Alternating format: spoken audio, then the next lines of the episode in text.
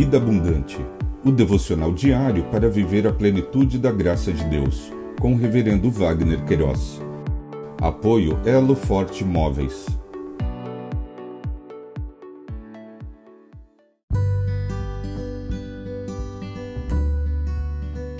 Olá!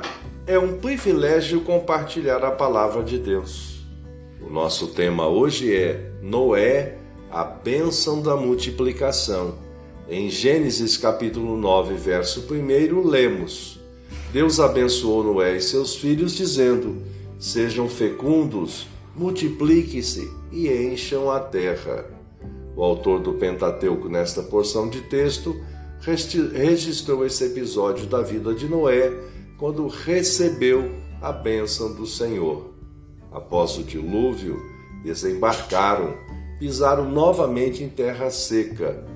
Noé e sua família contemplaram em seus dias o máximo das consequências decorrentes do pecado, o extermínio da raça humana e todos os seres vivos, mas também vivenciaram a graça e a misericórdia do Deus eterno, poupando-lhes a vida. Receberam do Altíssimo a bênção da multiplicação, a ampliação de sua dieta alimentar e conheceram a aliança eterna do Senhor. Deus abençoou Noé e seus filhos, dizendo: Sejam fecundos, multipliquem-se e encham a terra.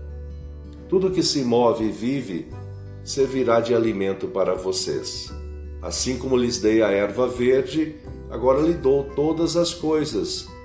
Carne, porém, com sua vida, isto é, com seu sangue, vocês não devem comer. Deus disse: Este é o sinal da minha aliança que faço entre mim e vocês e todos os seres vivos que estão com vocês, para todas as futuras gerações porei o meu arco nas nuvens, e ele será por sinal da aliança entre mim e a terra.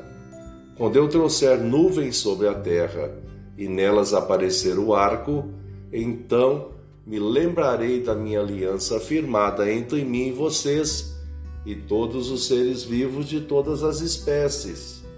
E as águas não mais se tornarão em dilúvio para destruir todos os seres vivos.